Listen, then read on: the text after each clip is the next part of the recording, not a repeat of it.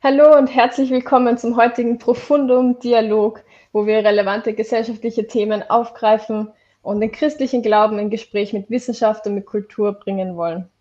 Schön, dass ihr heute Abend zugeschaltet seid. Heute Abend wollen wir Mental Health, die psychische Gesundheit thematisieren. In den vergangenen Jahren ist das gesellschaftliche Bewusstsein über psychische Gesundheit und auch Krankheit in Österreich auf jeden Fall gewachsen und besonders auch seit der Corona-Krise sehen sich da Kinder, Jugendliche und Erwachsene auch besonders herausgefordert.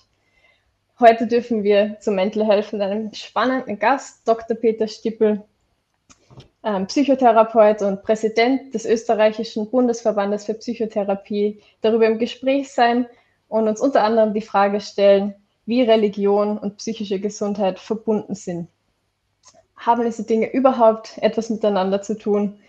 Kann Religion eine positive Ressource sein für psychische Gesundheit? Wie sieht es mit dem Gefahrenpotenzial aus? Genau. Unser Gespräch mit Dr. Stippel wird den ersten Teil des heutigen Abends ausmachen. Danach freuen wir uns auf einen musikalischen Beitrag von Painted on Silent Blue. Und Sie haben während dem ganzen Abend als Zuschauer die Möglichkeit, Ihre persönlichen Fragen einzusenden. Im zweiten Teil werden wir die dann aufgreifen und an Dr. Stippel stellen. Dieser Webcast wird organisiert und durchgeführt von Profundum. Profundum ist ein Arbeitszweig von Campus für Christus.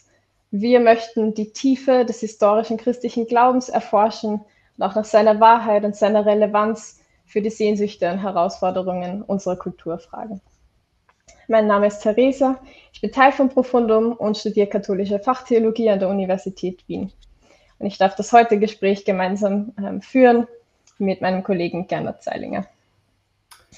Genau, ich bin der, ich bin der Gernot. Ich studiere im Master gerade philosophische und systematische Theologie an der Uni Nottingham und dazu auch noch evangelische Fachtheologie an der Uni Wien. Und genau, arbeite mit der Therese bei Profundum. Freue mich irrsinnig, da heute dabei sein zu dürfen. Und möchte gleich auf was hinweisen. Und zwar, es gibt zwei Möglichkeiten, wie ihr auch teilnehmen könnt zu einem Gespräch. Also einerseits, das blende ich auch gleich ein, gibt es wie bisher gehabt die Möglichkeit über menti.com Fragen zu stellen, die gesamte Zeit während dem Gespräch, also wenn euch was am Herzen liegt, einfach reinschreiben, Fragen stellen, ähm, mit dem ganzen Gespräch interagieren. Ihr könnt auch voten, ihr könnt auch schauen, was haben andere Leute schon für Fragen gestellt. Und es gibt aber auch eine neue Möglichkeit zu interagieren. Und zwar gibt es die Möglichkeit, dass eure YouTube-Kommentare, also dass ihr über die YouTube-Kommentare teilnehmen könnt zum Gespräch im Live-Chat. Also ich habe das schon mal vorgeschrieben, also man kann das dann so einblenden und dann sieht man, wer hier was geschrieben hat. Das ist noch nicht qualitativ der, der wichtigste Beitrag. Aber das heißt, wenn ihr im Gespräch denkt, ah, da habe ich einen Gedanken dazu oder ah, da hätte ich eine Frage oder da sollte man nachhaken, fühlt euch frei, schreibt es rein und könnt gleich so David am Gespräch teilnehmen. Super. Nun zu unserem Gast. Ähm, Peter, vielen Dank, dass du dir Zeit genommen hast ähm, für dieses Gespräch heute. Ähm, erst vor ein paar Tagen habe ich deinen Artikel gelesen im Gesundheitsmagazin der Presse, wo du eben auch über psychische Gesundheit gesprochen hast, vor allem eben angesichts der Corona-Krise und dem Ukraine-Krieg und du bist jetzt schon über 20 Jahre als Psychotherapeut tätig ähm, und lehrst und publizierst in diesem Feld. Ähm, davor warst du ja in der IBM aktiv, im Business und Informationstechnologie, ähm, genau, auch im Marketing, Geschäftsbeziehungen und so weiter. Ähm, das fände ich sehr spannend von Ihnen zu hören. Was hat Sie dann so äh, dazu bewegt, dass Sie in Ihrer beruflichen Laufbahn eigentlich einen neuen Weg eingeschlagen haben und Psychotherapeut geworden sind? Ja, einen schönen guten Abend auch von meiner Seite und vielen Dank für die freundliche Einladung und die Gelegenheit, über eines meiner liebsten Themen, über den christlichen Glauben sprechen zu dürfen.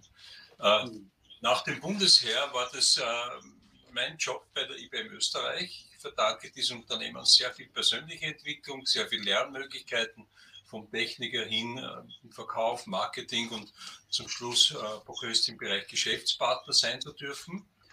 Und äh, das hat ganz stark das bedient, was, glaube ich, in der ersten Lebens- oder ersten Berufslebenshälfte markant ist. Erstens einmal gut zu verdienen, um sich eine Existenz aufbauen zu können. Äh, auch ein Stück weit das Gewinnen, äh, der Wettbewerb, äh, sich persönlich zu profilieren, seinen Platz in der Gesellschaft äh, zu finden. Auch so dieser männliche Anteil, des Gewinnenwollens äh, im Marketing. Der zweite ist der erste Verlierer. Äh, und das hat natürlich sehr, sehr stark äh, auch meine Haltung geprägt. Äh, Unternehmen dieser neoliberalen Wirtschaftsgrundhaltung sind natürlich extrem auch auf Erfolg getrimmt und das ist auch in der Gedankenwelt okay so, das ist keine Mogelpackung. Und trotzdem, irgendwann so in der Lebensmitte äh, kriegt man auch äh, Hilfen im Sinn von vielleicht einem Unfall, vielleicht äh, einer Krankheit oder irgendetwas, was einen ein Stück weit einmal aus dem Daily Business rausholt und ins Nachdenken bringen kann. Und dann stellt man sich unter Umständen sehr, sehr stark und kritisch, selbstkritisch die Frage, wie sollte denn die zweite Lebenshälfte oder Berufslebenshälfte aussehen? Kann es Sinn meines Lebens sein, dass äh, durch aufopfernden Einsatz der Shareholder um einen Cent per Period und äh, Share reicher wird? Oder gibt es da vielleicht noch mehr an Zielen und Aufgaben, die man finden könnte? Äh, wir haben ja heute in der Arbeitswelt sehr, sehr wenig Möglichkeiten, Lebenssinn, so im Sinn von Viktor Frankl zum Beispiel, Lebenssinn, mhm. und auch im spirituellen Sinn äh, und Broterwerb gemeinsam zu finden.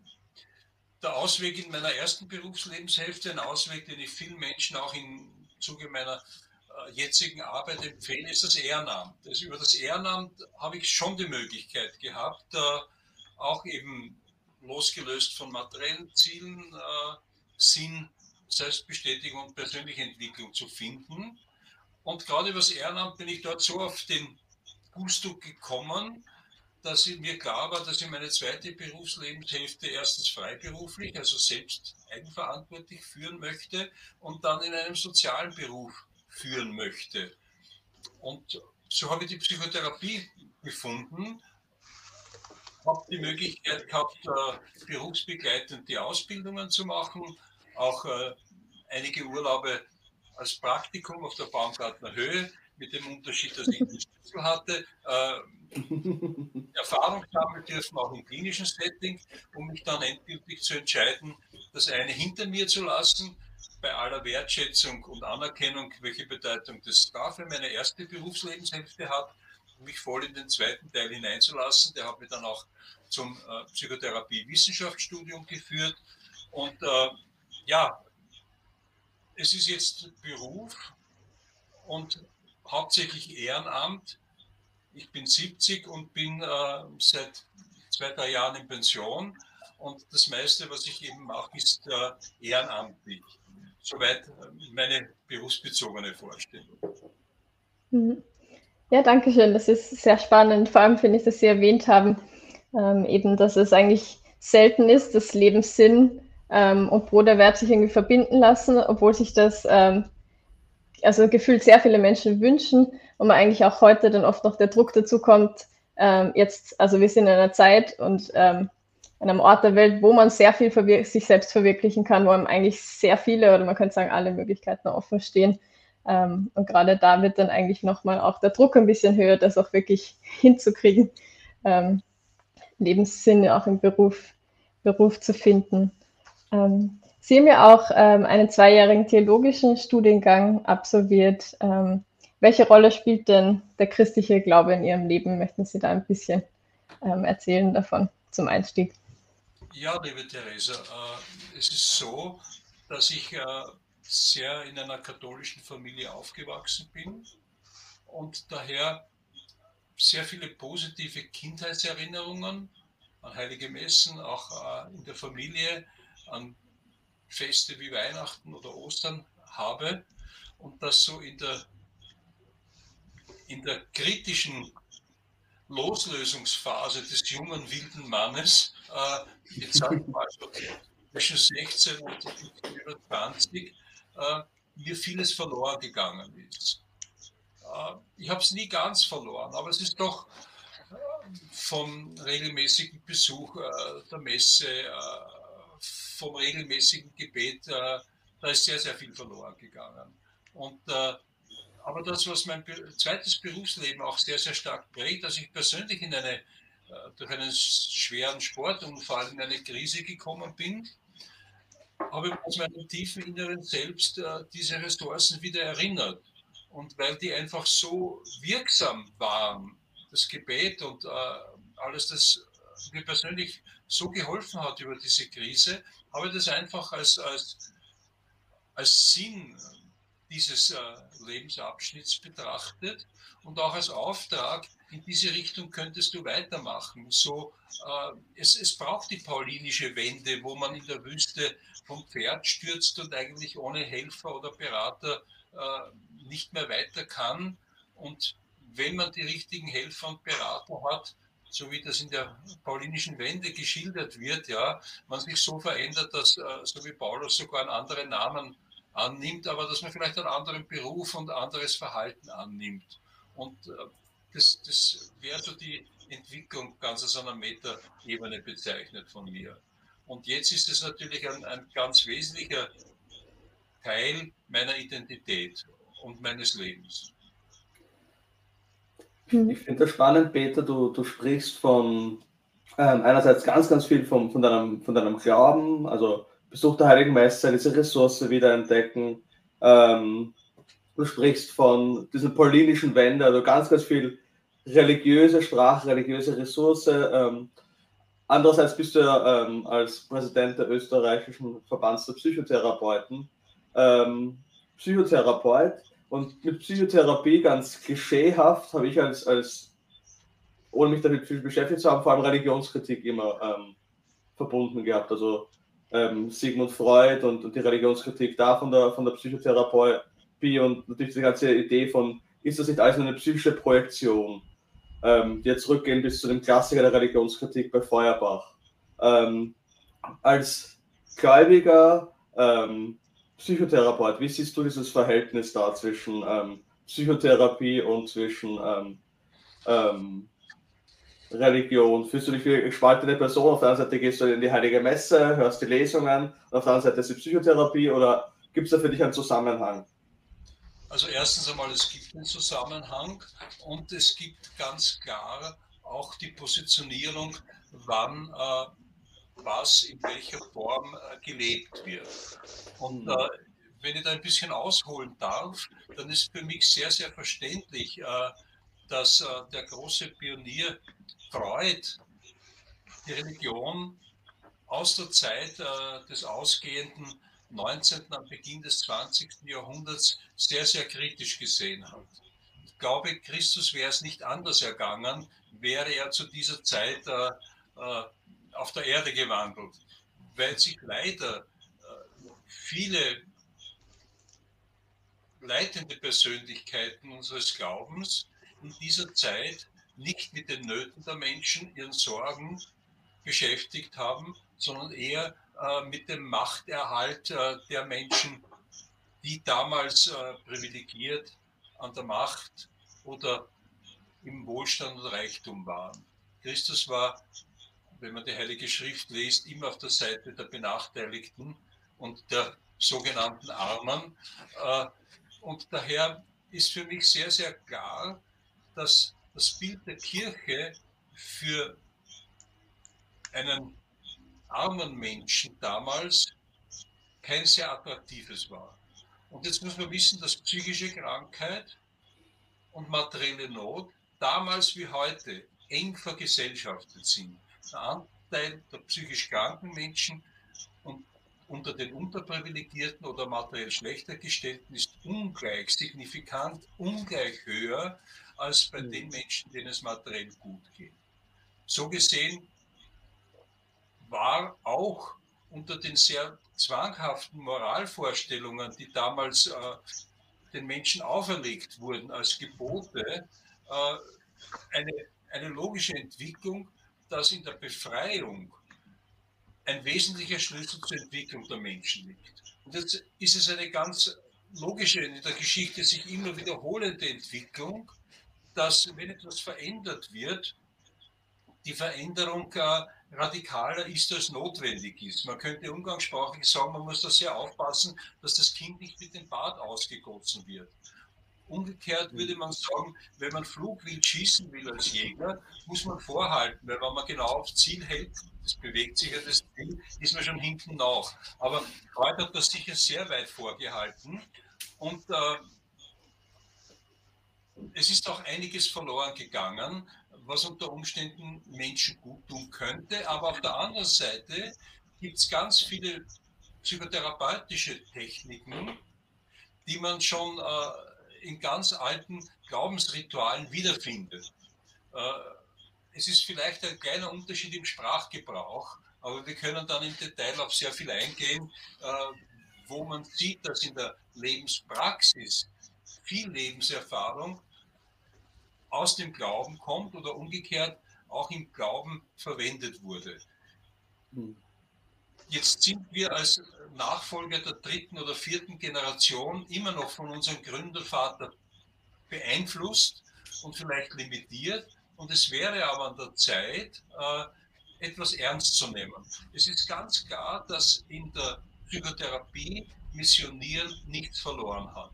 Die abstinente Haltung der Psychotherapeutin des Psychotherapeuten ist ein wesentlicher Faktor der Heilsbehandlung Psychotherapie. Das heißt, äh, ich kann, es wäre ein Kunstfehler, einen Menschen, der keine religiösen Ressourcen hat, äh, zu missionieren und sozusagen äh, klarzumachen, wenn er sich zu einem bestimmten Glauben bekennen würde, würden dort seine Krankheiten durch den Glauben geheilt und und und. Das wäre Missbrauch der Religion. Mhm. Auf der anderen Seite sage ich, es ist genauso ein Kunstfehler, wenn man nicht in der Lage ist, besonders in Krisen und schweren psychischen Belastungen, Ressourcen, die aus Glauben und Spiritualität bei einem Menschen kommen, nicht zu erkennen und nicht entsprechend äh, einzusetzen in Dienste der Heilung dieses Menschen, zu utilisieren. Mhm. Es ist sinnvoll, dass äh, Psychotherapeuten auch basale spirituelle, religiöse Kenntnisse haben, um zu erkennen, wenn vielleicht dort der heilende oder krankmachende Knackpunkt bei einem Menschen liegt. Ich kann das gerne auch durch Beispiele äh, belegen, wie ich das verstehe und meine. Mhm. Ja, gerne. Also ich glaube, das macht, das macht schon Sinn, wenn wir da vielleicht ein Beispiel dazu hören. Nehmen wir das Beispiel her aus äh, Krisenintervention, wo ich persönlich ehrenamtlich äh, die Krisenintervention in meinem Heimatbundesland im Burgenland mitgegründet und zehn Jahre fachlich geleitet habe. Mit eine Aufgabe ist, wenn ganz fürchterliche Schicksalsschläge passieren, durch Autounfälle, eine Familie, äh, die Enkelkinder, Kinder zu Tode kommen, wird man meistens schon von der Polizei, die die Aufgabe hat, jetzt rein rechtlich formal die Todesnachricht zu überbringen, ersucht, äh, den Polizisten zu begleiten, weil der Polizist weder die Zeit noch äh, die Kompetenz hat, die Menschen emotional dann auch aufzufangen bei so einer Nachricht. Mhm. Und das läuft dann ungefähr so ab, äh, dass eben, man trifft sich auf der Polizeiinspektion, der dienstführende Polizist erklärt den Sachverhalt, man geht gemeinsam an die Adresse, der Polizist stellt sich vor und checkt einmal die Daten, sind Sie die Eltern von, zack, zack, sind, äh, ist Ihr Sohn mit dem PKW-Nummer dort und dort wahrscheinlich heute im Linzer Raum unterwegs, äh, wenn das alles stimmt. Die meisten Leute ahnen dann eh schon, dass irgendwas passiert ist. Ja. Ähm, sagt ihm der Polizist, ich habe die unangenehme Pflicht, Ihnen über einen fürchterlichen Unfall zu berichten, wo Ihr Sohn, Ihre Schwiegertochter und die Enkelkinder den Tod fanden. Äh, nähere Angaben gebe Ihnen da das Zettel, bekommen Sie bei der Polizeiinspektion Linz, Telefonnummer und dann geht der Polizist. Nicht das Teilnahmslosigkeit oder Bosheit, der hat andere Aufgaben und das ist mhm. nicht ein Fachgebiet. Und dann steht die Krisenintervention dort vor vielleicht zwei Großeltern, irgendwo um die 50 herum, denen der Boden unter den Füßen weggezogen ist. Setzt sie nieder, vielleicht in einer Wohnküche und äh, die weinen heftig und erfahren sie nicht.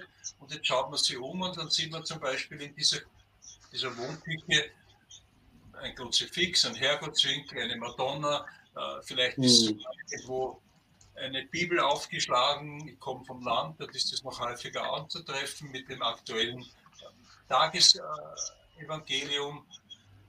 Jedenfalls sieht man, dass man in einem religiösen Haus ist, ja. Mhm.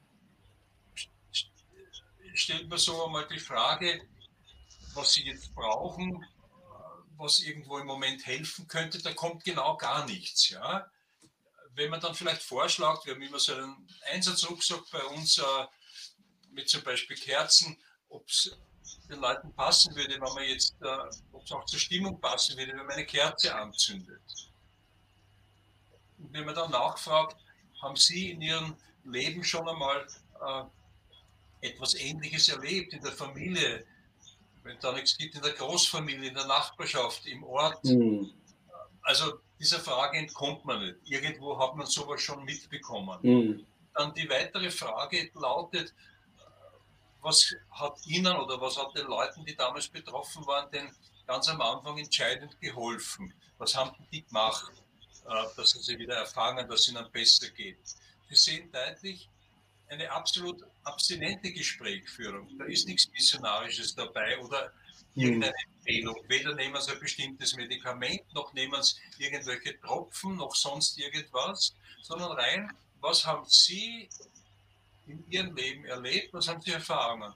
Dann kommt sehr oft die Antwort, naja, die haben dann den Pfarrer angerufen und die haben dann gebetet und äh, ja, die einfache Frage, naja, glauben Sie, wäre das gut, wenn wir das jetzt bei Ihnen auch machen würden?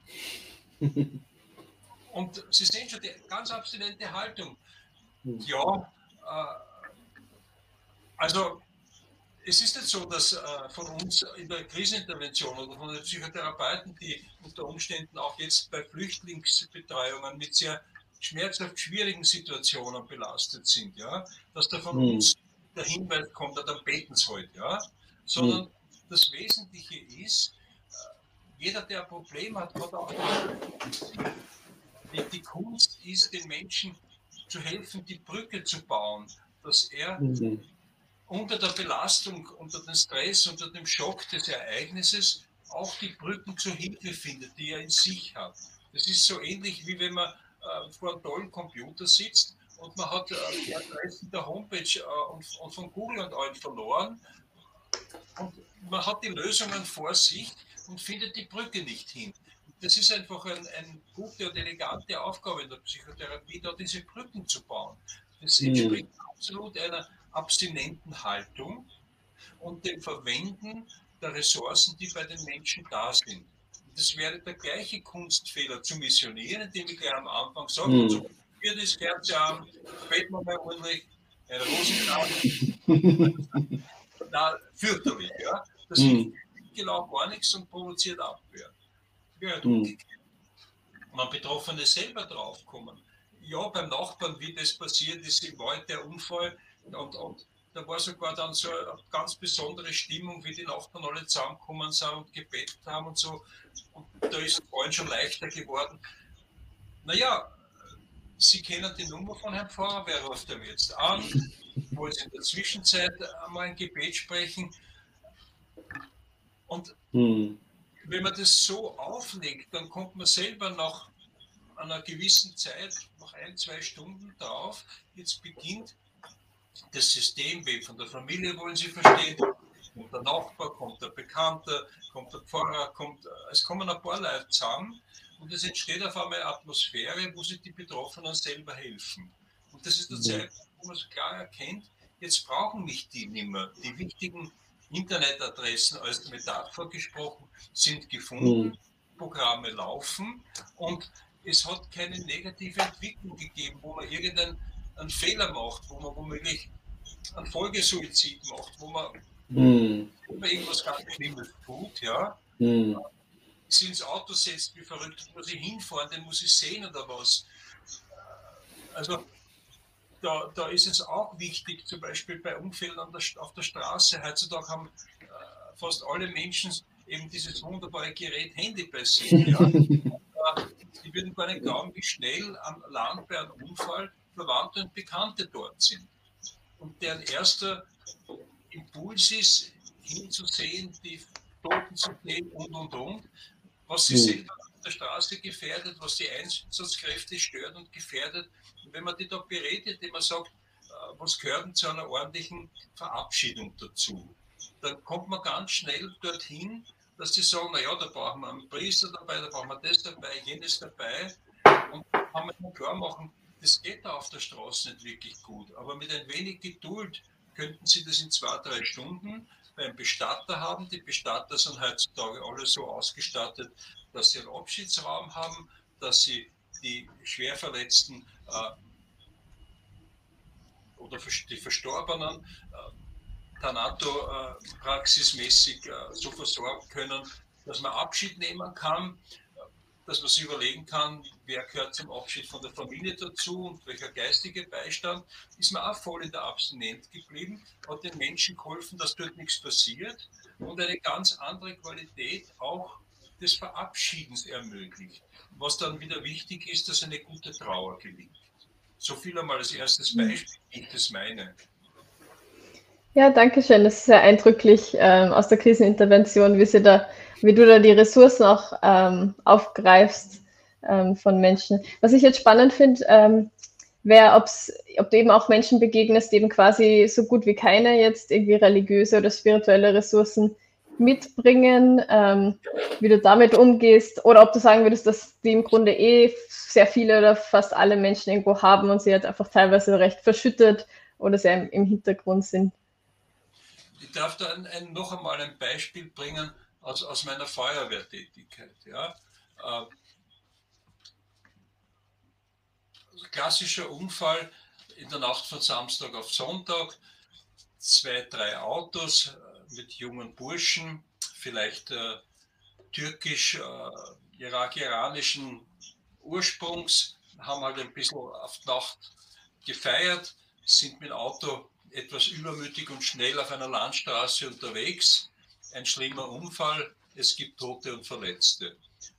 Genauso wie mit dem Handy sind sehr, sehr schnell äh, Verwandte gerufen, die kommen bald nach der Feuerwehr, ja, und wenn man die muslimischen Trauerrituale kennt, müssen dort äh, Vorwürfe erhoben werden. Also wenn, wenn dort irgendetwas passiert, braucht man einen Pseudoschuldigen, müssen Vorwürfe erhoben werden. Also wenn, wenn in Palästina ein Dachdecker vom Dach fällt, ohne jetzt äh, despektierlich zu sein, muss eine amerikanische Fahne verbrannt werden und äh, muss ganz fürchterlich äh, expressiv getrauert werden und es müssen Beschuldigungen ausgesprochen werden. Äh, wenn das jetzt am Land äh, der Nacht und die Feuerwehr sperrt alles ab ist, kann es leicht sein, dass äh, die Beschuldigungen Richtung Feuerwehr gehen, weil die so langsam und weil das Muslimen sind, deswegen, oh, also die unmöglichsten Konstrukte werden gemacht. Wenn man dann in Ruhe und Gelassenheit hingeht, wer ist äh, ihr Imam? Äh, wenn die gläubig sind, dann haben sie die Nummer, dann kennen sie den. Und die sind äh, oft besser organisiert als katholische Geistige. Wenn man die anruft, das Feuerwehrmann, äh, auch um drei in der Früh heben die ab und ihnen die Lage erklärt. Die sind blitzschnell da. Den Imam wird gefolgt, der nordet sofort aus, äh, wo ist Mekka. Die Richtung wird gebetet und schon ist Ordnung und Ruhe da. Äh, der ist eben eine sehr, sehr starke Autorität, so ein Imam. Das ganze Geschehen läuft seine Bahnen ab und am nächsten Tag kommen die Vertreter der Familien, um sich zu bedanken äh, äh für die Hilfestellung und zu entschuldigen, wenn es da am Anfang etwas chaotisch zugegangen ist. Das bedeutet, man muss einige basale Kenntnisse der wesentlichen Weltreligionen haben, dass man klar interpretieren kann, wenn da aus dieser spontanen Trauerreaktion jetzt Vorwürfe erwachsen, dass das nicht gegen Personen gerichtet ist, sondern Ausdruck der Verzweiflung und Trauer.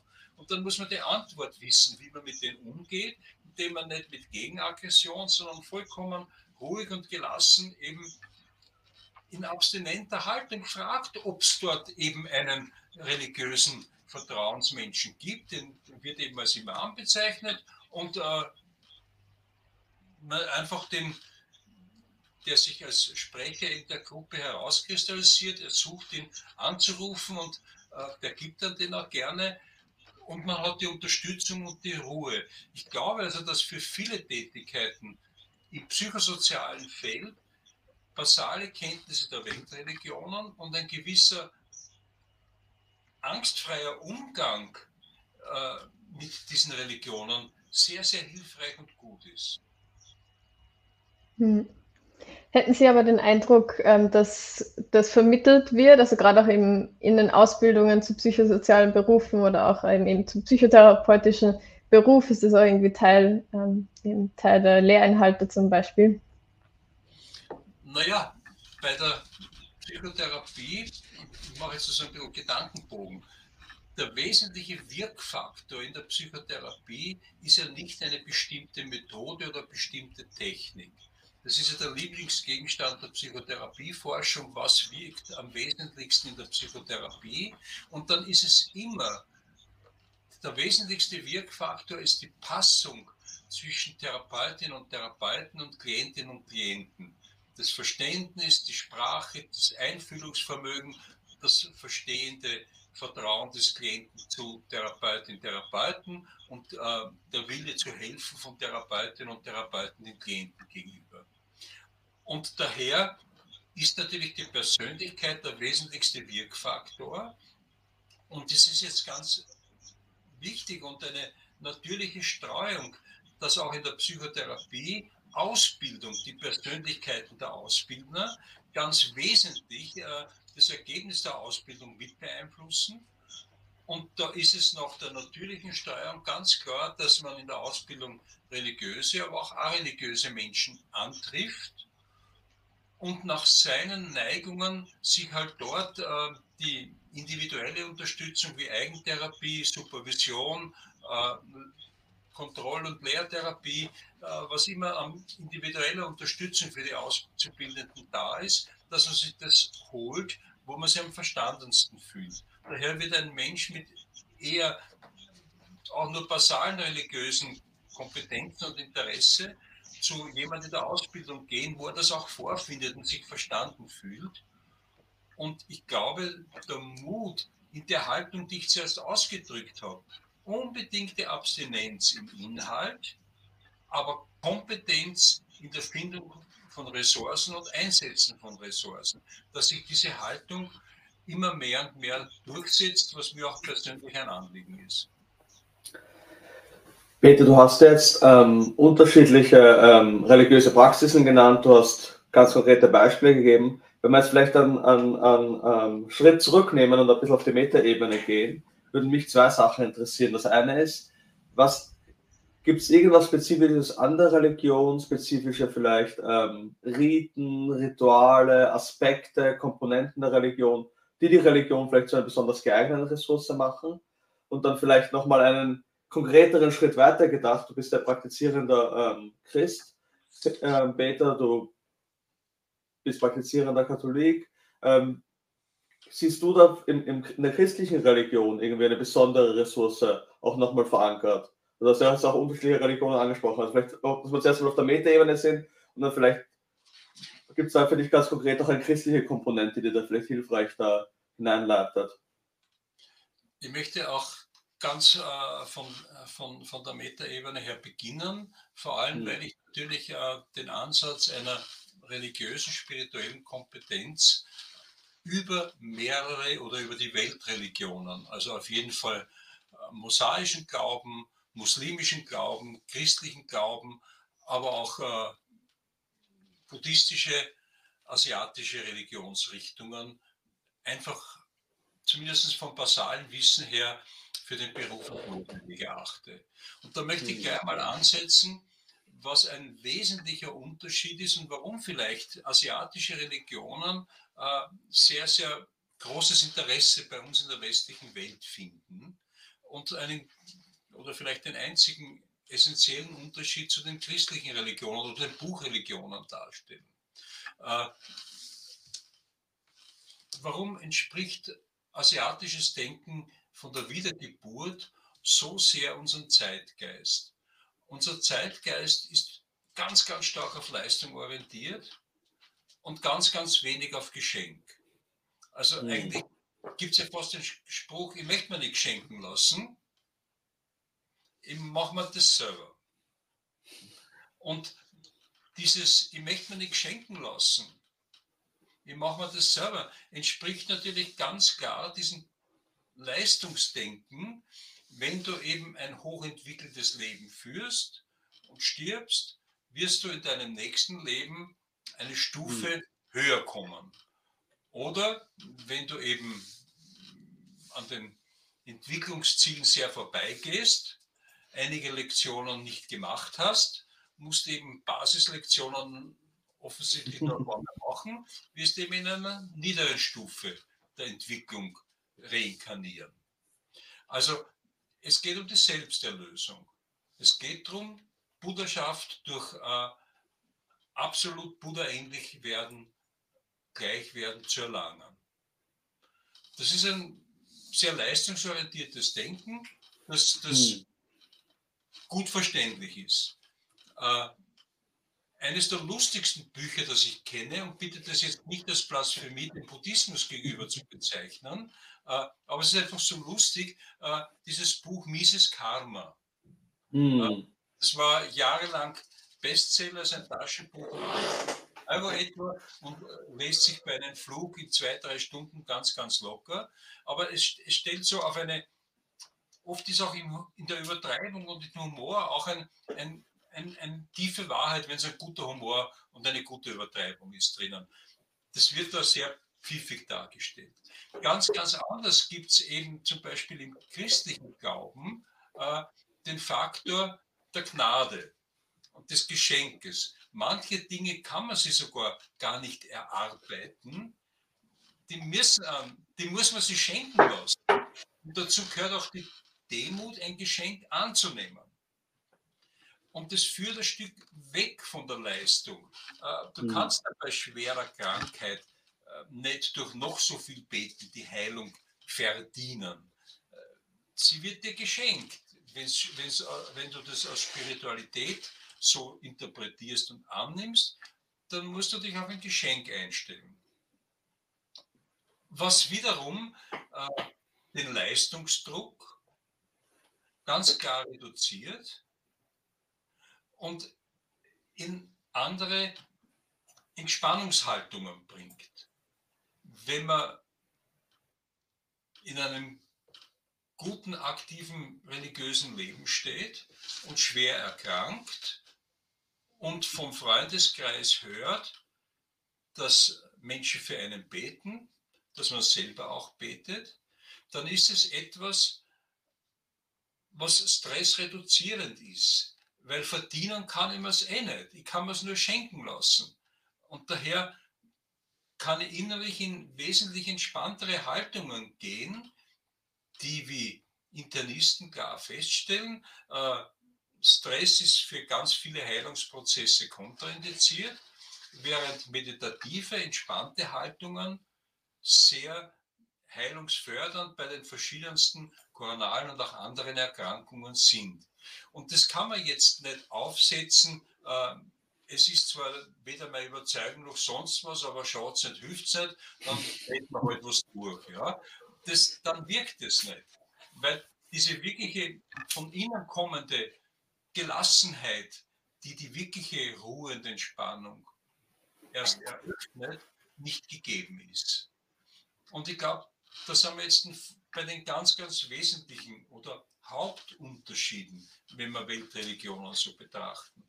Und ich möchte keine Begriffe da hineinbringen wie richtig oder falsch, gut oder schlecht oder besser, sondern ich möchte da ganz äh, mit Paulus sprechen, Korinther, an den Früchten soll man erkennen, äh, was etwas macht einem. Ja? Äh, und wenn man es schafft und an den asiatischen Theosophien ist sehr, sehr wertschätzend anzuerkennen. Zum Beispiel diese Empfehlung, den Dingen nicht anzuhaften. Und würde man, würde man das jetzt übersetzen in eine katholische Sprache, äh, dann könnte man durchaus äh, sagen, äh, eben, du sollst keine falschen Götter haben. Es gibt nur den einen Gott. Also das Anhaften den verschiedensten Dingen, denen man nahezu süchtig ausgeliefert ist, ist sicher kein Beitrag zur Gesundheit. Also auch die asiatischen Theosophien haben sehr aus der Lebenspraxis kommende gute Gedanken und Empfehlungen. Mein, meine persönliche Haltung dazu ist, äh, dass viel von der ganz tiefen bewussten und unbewussten Sozialisation, die auch unbewusst weitergegeben wird, wir wissen das von den Kriegsfolgen und Traumafolgen des Zweiten Weltkriegs, die auch, und das ist sehr, sehr gut beforscht, bis in die dritte und vierte Generation weitergegeben werden, ganz implizit äh, durch Mikroaussagen, Mikroverhaltensweisen und Haltungen, dass das auch in der anderen Richtung so geht. Also das, was ganz tief verwurzelt ist, ist einfach da und wirkt und ist eine Ressource. Und jetzt könnte man natürlich sagen, natürlich kann man auch auf unseren Feldern Reis anbauen. Aber es ist nicht die typische Pflanze. Wir haben nicht äh, den hohen äh, Wassergehalt in den Böden und Bewässerungsmöglichkeiten. Bei uns sind es eher die, die Trockenheit und äh, andere klimatische Bedingungen brauchenden Pflanzen, die hier am besten gedeihen, Weizen, Gerste und ähnliches.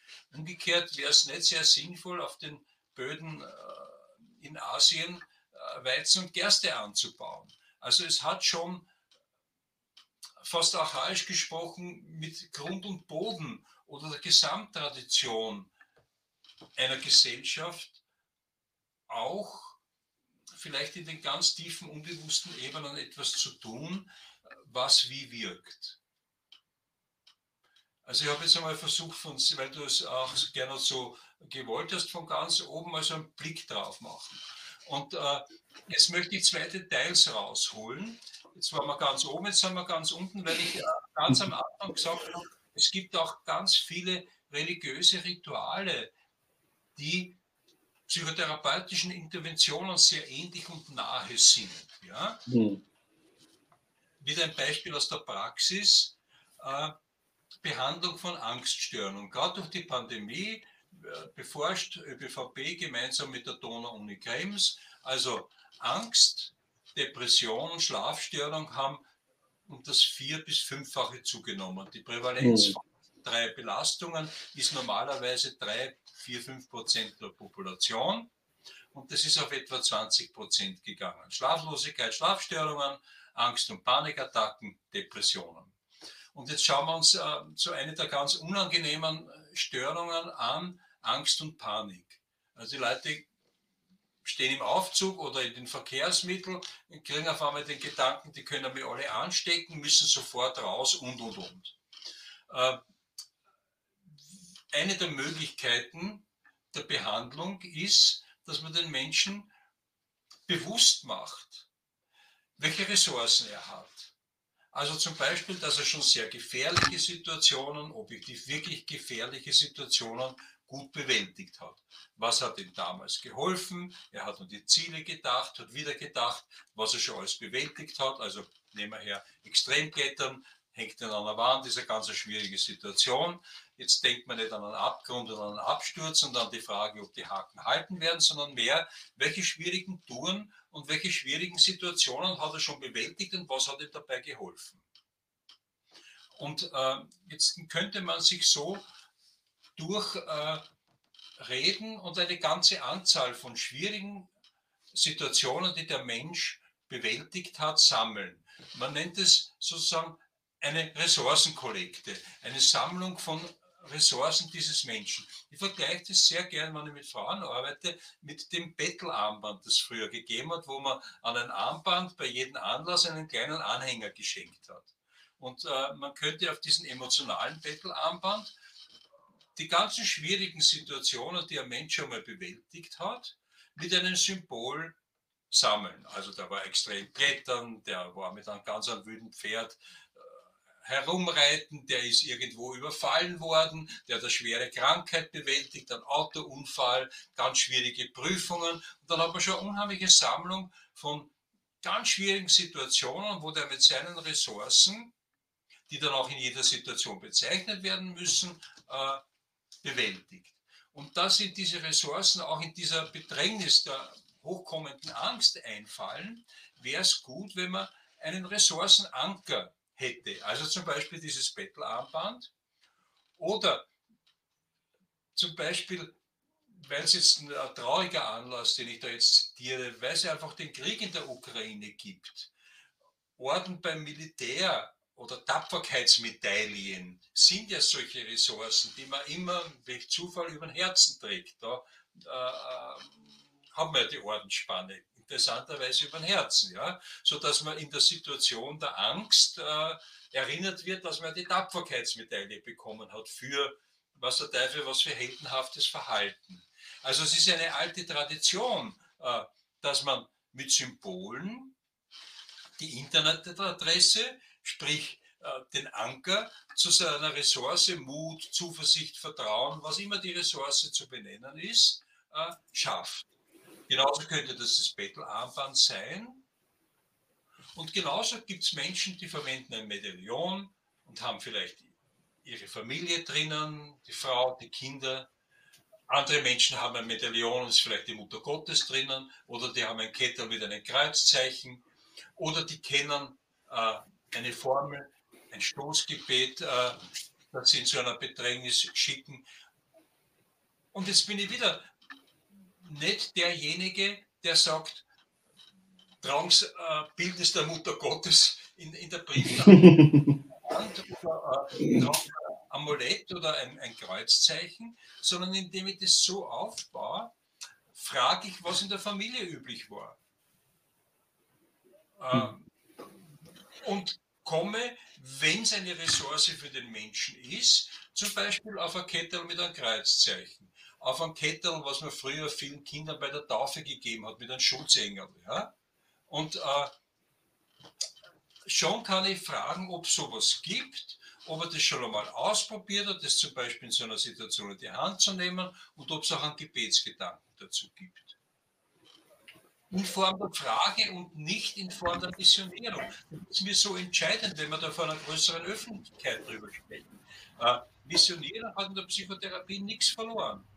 Aber die Ressourcen zu finden, ist eine ganz wichtige Aufgabe in der Psychotherapie. Und wenn es äh, ein Foto ist von der Olympiamedaille, von der Goldmedaille in irgendwas, äh, im, im, im, Boxen oder sonst was und der hat gerade eine große Angst und der vergegenwärtigt sich das Foto, dann war das einen guten äh, Kontakt zu einer Ressource herstellen und in sehr vielen Fällen, wenn man das gut trainiert, dann kann das extrem hilfreich sein. Wenn man sich zum Beispiel am Handy, und da könnte ich einige Beispiele erzählen, wo die Heilung oder die der Umgang, besser gesagt der Umgang mit solchen Situationen den Menschen wesentlich erleichtert wurde, indem drei, vier, fünf Ressourcensituationen am Handy gespeichert wurden und das Ganze noch mit einer ganz persönlichen Ressource Musik hinterlegt wurde.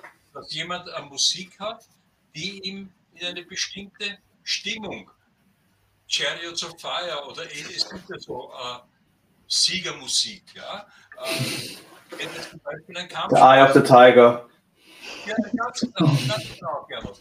Und die Menschen äh, auf die Idee bringt, was gibt's denn, was sind die Plätze, wo sie sich am stärksten fühlen, was sind die Erinnerungen, wo sie wirklich extrem schwierige Situationen bewegt haben. Gibt es ein Foto davon? Fünf mhm. Fotospeicher, ein, zwei Musikstücke unterlege. Und das, hat, das Handy hat man eh immer bei sich. Na bitte schalten Sie ein mit Kopfhörer. Das kann ich im Supermarkt, im Aufzug überall machen. Das fällt überhaupt niemand auf. Und äh, indem man diesen Anker gut verwendet und einsetzt, und das ist jetzt nichts Magisches und Mystisches, wird der Anker wirksamer, weil er dann sogar ein hm. paar Mal erlebt hat, dass man der Anker hilft und wirkt. Also das Vertrauen in den Anker wird noch gestärkt. Ja? Das haben wir jetzt überhaupt nicht esoterisch unterwegs, sondern Fairness.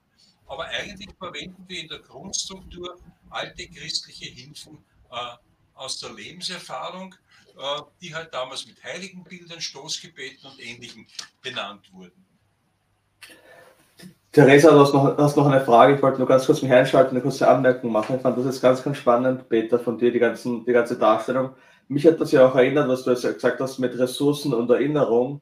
Ähm, Im Alten Testament, wenn die, wenn die Israeliten Jericho erobern, haben sie diese Steine, die sie aufheben sollen, als Erinnerung daran, dass sie den Exodus haben, da hat man immer wieder diese, diese Ressourcen, die sie darlegen. Das, gibt's, das kommt in der Bibel auch immer und immer wieder vor, solche Anker quasi zu setzen. Wir finden sie im Ritual. Jetzt äh, äh, in zehn Tagen werden wir das Ritual gemeinsam feiern in der Osternacht.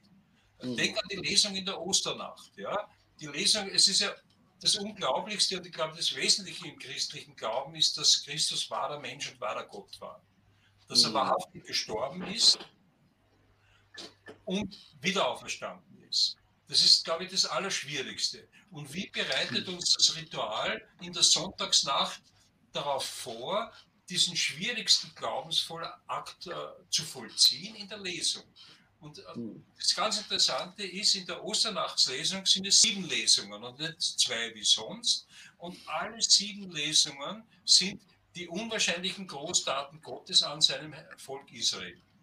Mhm. Aus der Wüste geführt, der Wüste genähert und das Manna und das Wasser. Und also alle die ganz großen Wundertaten, die eigentlich unverständlich sind für unseren menschlichen Geist, werden uns als die Erinnerung unserer Spezies von vor Hunderten, Tausenden von Jahren bewusst gemacht, um uns darauf vorzubereiten, wenn sieben so unglaubliche Dinge passiert sind und belegt sind, dann ist auch das achte, das Auferstehung eines Menschen vom Tod wahr.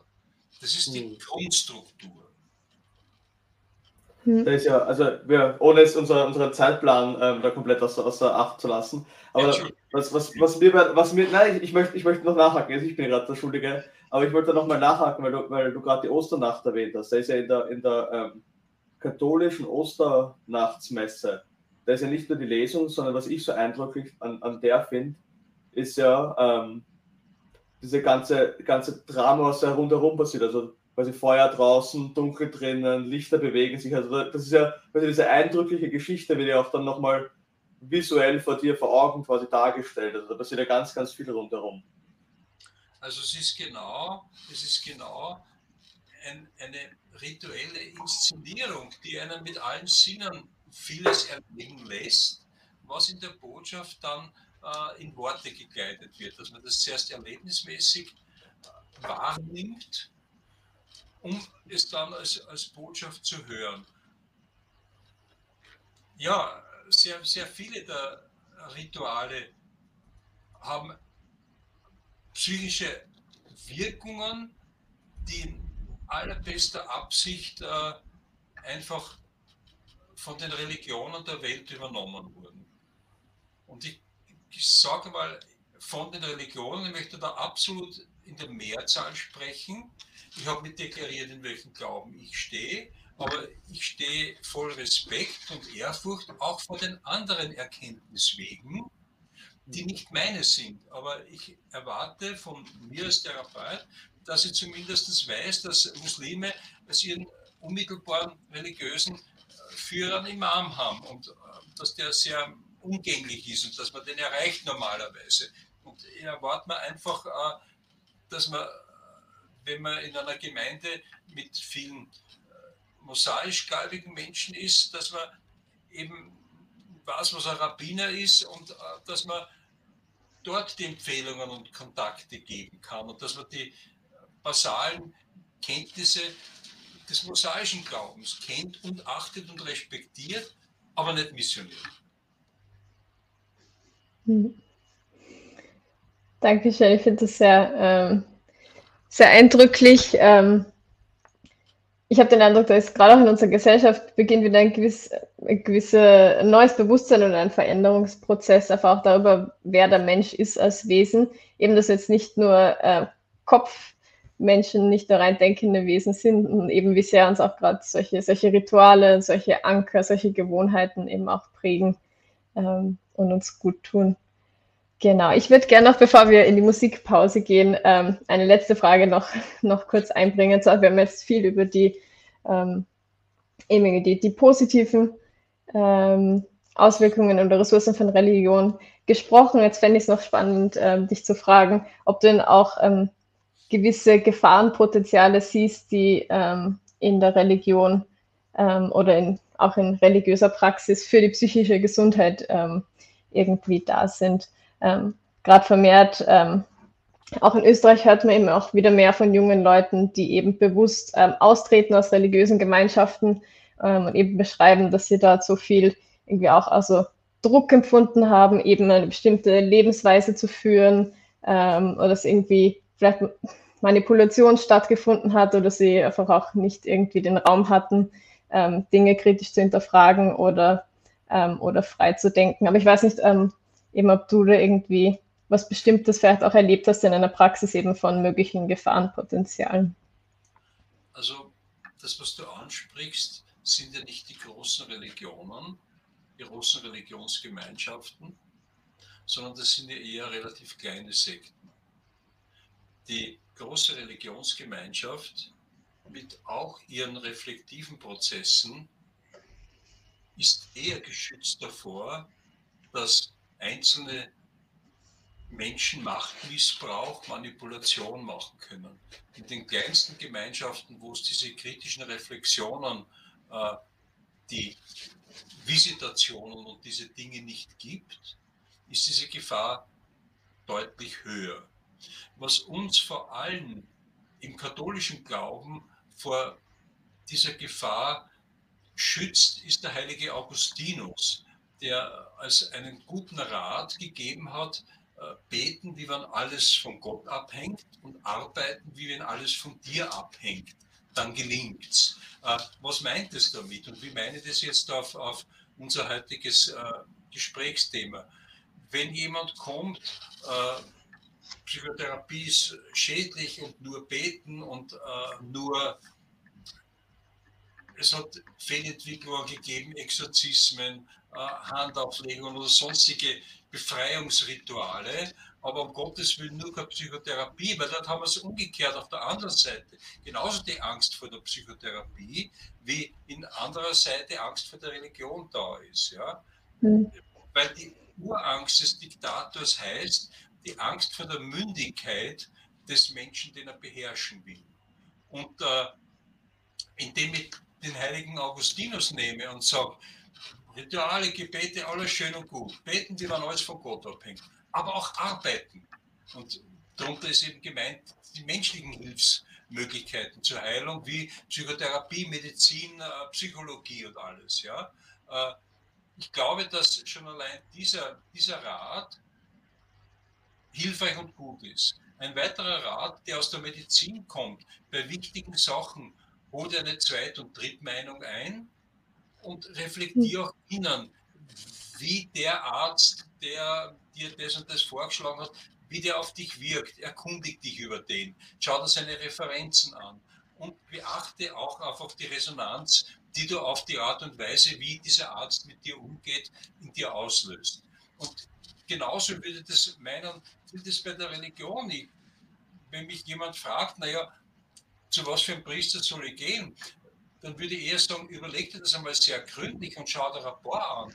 Hör dir an, was die predigen, lese, was die schreiben, äh, rede mal mit denen, beurteile, was der in dir auslöst, äh, wie, wie bei einem Arzt. Also, äh, wenn die Seele doch deutlich heikler ist als vielleicht irgendein untergeordnetes Elementchen unseres Körpers, äh, wenn ich dort schon beim, beim Zahnarzt, ja, kann was Hageles sein, sehr, sehr, sehr vorsichtig bin. Und wie viel vorsichtiger sollte ich bei der Seele sein, ja? Und nicht den Erstbesten sofort blind vertrauen. Und das hat jetzt nicht ein Misstrauensseelen von mir, sondern den kritischen Verstand nirgends abgeben.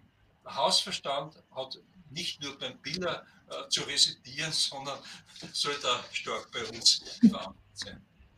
Ich glaube, der Hausverstand ja. ist der größte Schutz. Hm. Danke, das finde ich sehr, sehr hilfreich, deine Gedanken. Ähm, ja, ich würde sagen, wir legen eine kurze Verschnaufpause ein und wir freuen uns auf ein Lied. Ähm, Katrin und die Julia von Painted on Silent Blue, ähm, eine österreichische Musikgruppe, ähm, genau, die haben für uns ähm, einen Song aufgenommen. Ähm, genau, also ja, herzliche Einladung auch an unsere lieben Zuschauer, mal kurz ähm, zu verschnaufen und die rauchenden Köpfe ähm, zu entspannen.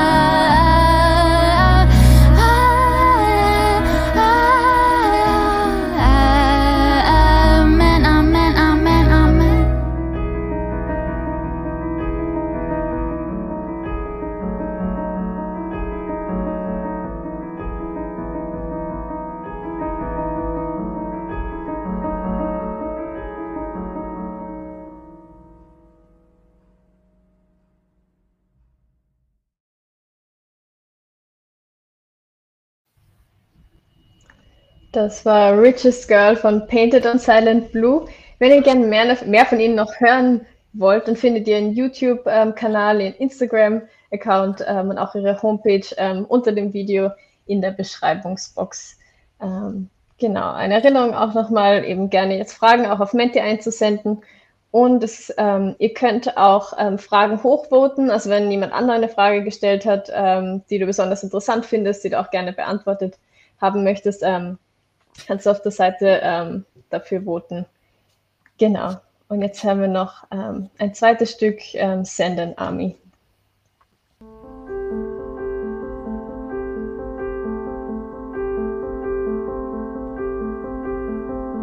I was lost, like most of us. I was choosing to give up. Closed that door, sat on the floor, and tried to let it all go. Send an army from above. Send your angels filled with love. Smash those walls we built for us and take those shadows from our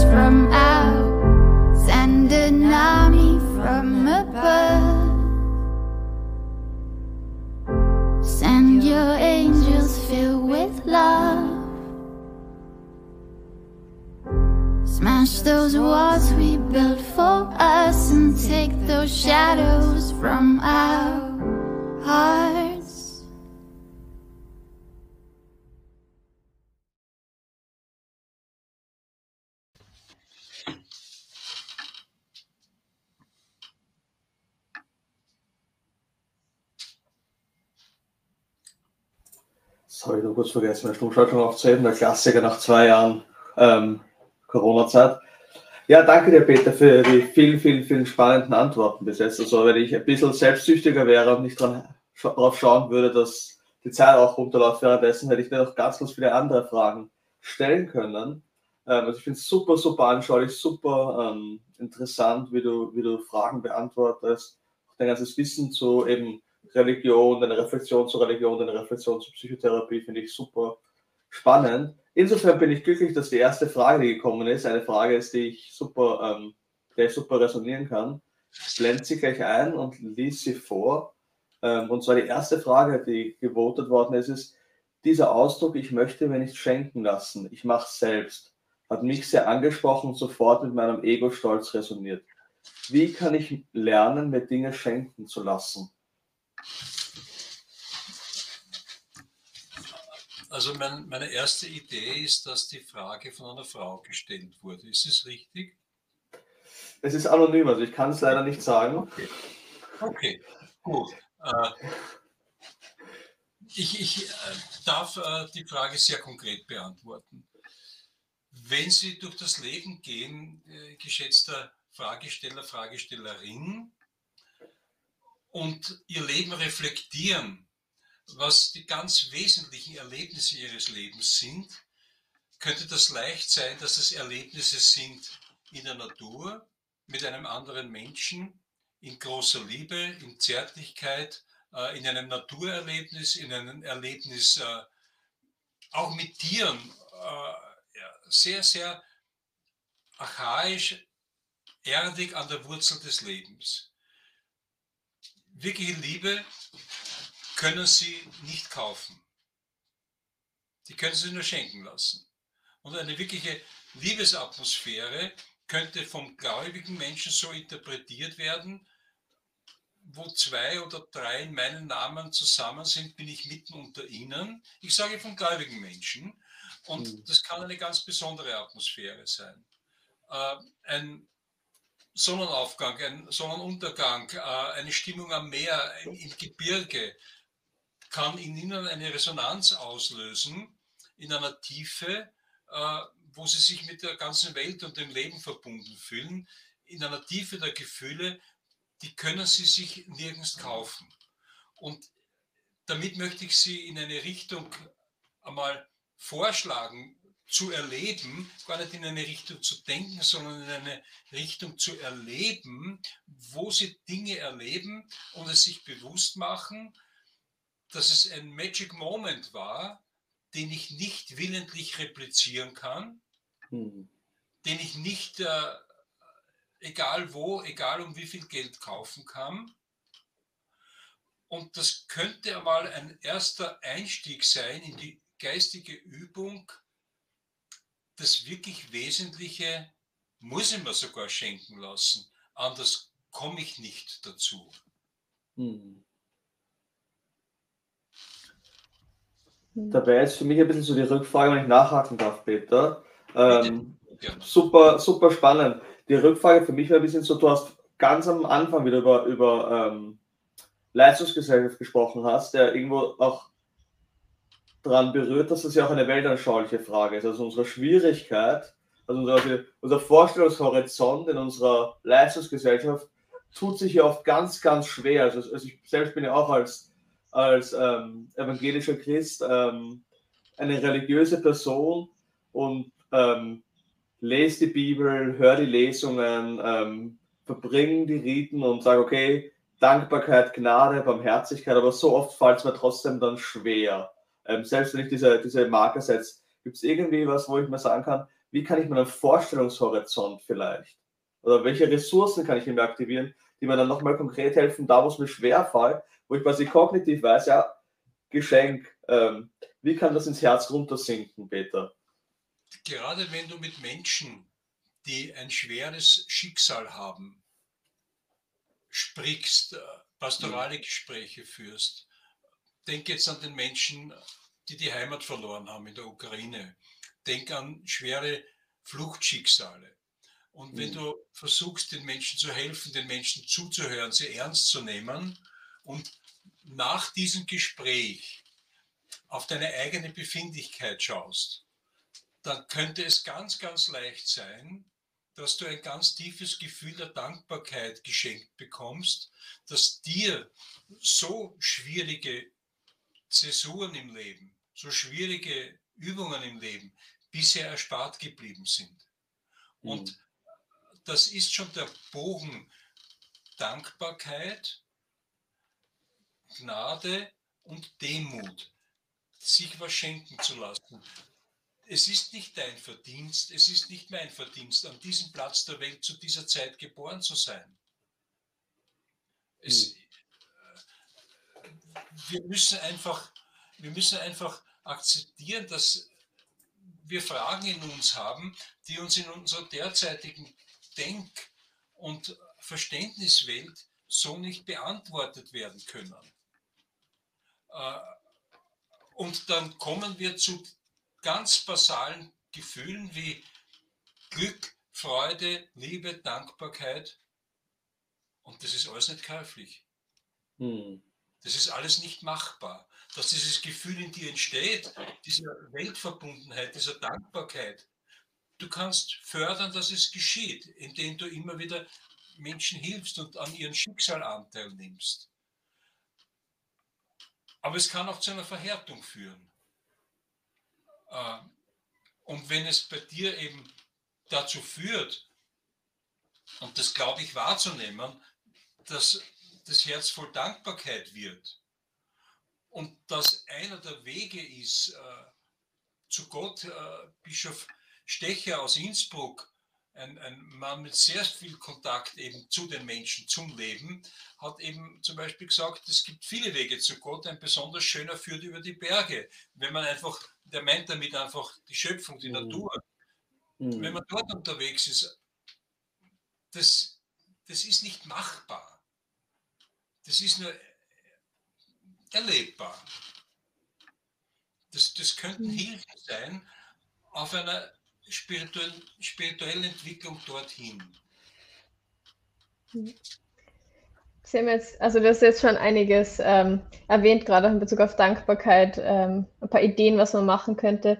Eben hier hat auch noch jemand die Frage äh, gestellt an dich, also eben, wie sorgst denn du für deine mentale Gesundheit? Hat sich da irgendwas verändert jetzt durch die Corona-Krise und ähm, eben, du hast schon ein paar genannt, aber vielleicht ähm, Hast du noch ein paar Empfehlungen für jemanden, der einfach ähm, da auf sich schauen möchte? Also das ist eine sehr gute und aktuelle Frage. Ich möchte die Frage sogar selber noch erweitern, äh, weil das, was uns die Corona-Krise gezeigt hat, ist eben ganz stark auch die Grenzen der Wissenschaft. Und die gleichen Belastungen, die psychischen Belastungen, bringt jetzt die Ukraine auf, äh, an, an unsere Mentalität, an unsere mentalen Grenzen. Bei der Ukraine-Krise wissen wir nicht, wie das weitergeht. Da ist von Atomgefahr, sei es durch irgendeinen Blödsinn in Tschernobyl, sei es aber durch den Einsatz von atomaren Waffen, da ist jede Eskalation möglich. Äh, man sollte das nicht unterschätzen, äh, was dort an potenziellen Gefahren. Und genauso ist es wieder die Unsicherheit, die Unplanbarkeit, die Unberechenbarkeit. Äh, was ich den Wissenschaftlern in der Covid-Krise stark ankreide, ist, dass ihnen die Demut der Sprache fehlt. Erinnern wir uns an manche Leute, die fast nach hinten umgefallen sind, vor lauter stolz geschwellter Brust, wenn sie verkündet haben, dass die erste Impfung bereits 90 Prozent Schutz für ein Jahr und so weiter garantiert und wie die gleichen Würsteln jetzt dastehen und naja, wahrscheinlich dreimal um 40 Prozent und zumindest ein milderer Verlauf. Ich bin selber dreimal geimpft. Ich bin für die Impfung. Ich bin fürs Handwaschen, die Maske und alles, was schützt. Weil wir nichts Besseres haben und weil wir es nicht besser wissen. Aber diese ständig alle Quartale revidierten Behauptungen, die die Politiker hörig nachgeplappert haben, unserer führenden Wissenschaftler sind einfach eine Zumutung. Äh, ehrlich wäre gewesen, wir tun unser Bestes. Wir tun unser Bestes, das glaube ich allen diesen Menschen. Wir tun unser Bestes. Äh, wir setzen alles ein. Wir haben keine kommerziellen Interessen, da hätte man schon schwerer da. Aber äh, hätte man schon schwerer da. Ja? Aber zumindest den, den ehrlichen Wissensstand nicht genau Bescheid zu wissen, weil derzeit sind wir vor dem Faktor, dass Menschen dreimal geimpft und genesen sind. Alles, was eine einzige Impfung, eine einzige Genesung erinnert sich. Geimpft oder genesen waren die großen Überschriften, dass man wohl in ein Lokal oder ins Theater hat reingehen dürfen. Genesen, mittlerweile von Omikron genesen zählt genau null. Äh, es gibt Leute, die sind dreimal geimpft und haben dreimal Omikron gehabt. Ja? Also wir müssen zugeben, dass wir die Wissenschaft bei Weitem überschätzen. So, und jetzt ist es einmal wichtig, dass wir diesen Stressor der Unsicherheit anerkennen und als Belastung anerkennen. Dass wir die Ukraine-Krise, die Unsicherheiten, der Gruselfilm ist so lang gruselig, solange man das Ungeheuer nicht kennt. Wir kennen das Ungeheuer Ukraine-Krieg, äh, nicht. Wir kennen das Ungeheuer Covid auch nicht. Ja? Äh, daher ist es nur relativ gruselig in unserem Herzen. Es ist nur mit sehr viel Unsicherheit behaftet. Und wir müssen einmal anerkennen, wie schwer die Situation ist. Und dann müssen wir schauen, dass die Waage, die da ziemlich aus dem Gleichgewicht kommt, wieder ins Gleichgewicht kommt. Wie kann ich für meine mentale Gesundheit sorgen? Äh, wie kann ich mir auch äh, in strengen Lockdown-Zeiten etwas Gutes tun. Die Natur war nie verboten. Mhm. Alleine oder mit Verwandten, äh, das Schöne an Wien ist, dass man so schnell draußen ist. Ja? Dass man in den Wienerwald geht, dass man in ein in Prater geht, in einen Park geht, in einen großen. Wenn man am Land wohnt, in der unmittelbaren Umgebung, die man hat, dass man die Natur genießt, dass man die, vielleicht die Leistungsfähigkeit seines Körpers, nicht in Spitzenleistung, aber zumindest ein bisschen laufen, forciert walken, äh, irgendwo auf einen Berg raufsteigen. Skitouren gehen hat man auch, können man die Lifte gesperrt sein. Also es gibt sehr viele Möglichkeiten, die lustvoll sind. Äh, man kann Musik aus der Konserve hören. Äh, man kann Schach über den Computer spielen. Also der Kreativität, sich selber Gutes zu tun, ist, ist sehr groß. Das ist einmal eine Dimension, die jetzt auf der Leistungsebene stattfindet. Vielleicht die etwas stressreduzierte Zeit auch mal benutzen zu Dingen, die man schon immer mal vorgenommen hat.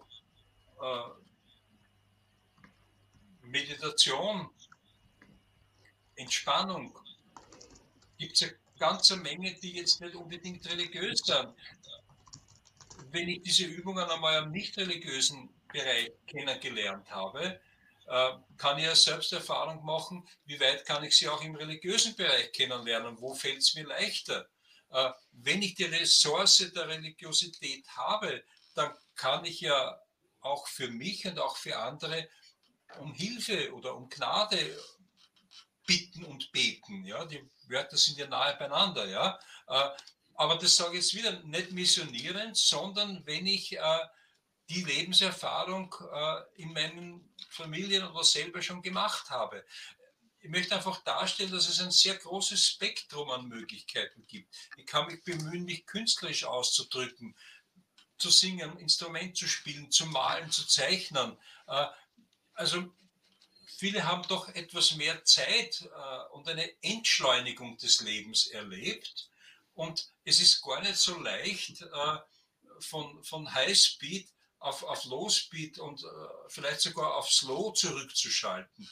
Jeder, der schon einmal auf einer Kur war, äh, Kurärzte berichten, dass die Leute unter Anleitung erfahrener Kurärzte zehn Tage brauchen, bis sie überhaupt in der Lage sind, sich zu regenerieren. Also das Runterfahren fällt sehr schwer. Aber ich empfehle auch die Chance dieser Zeit zu sehen. Vielleicht ist weniger mehr und wir müssen vielleicht mit Gewalt lernen, äh, mit weniger auszukommen.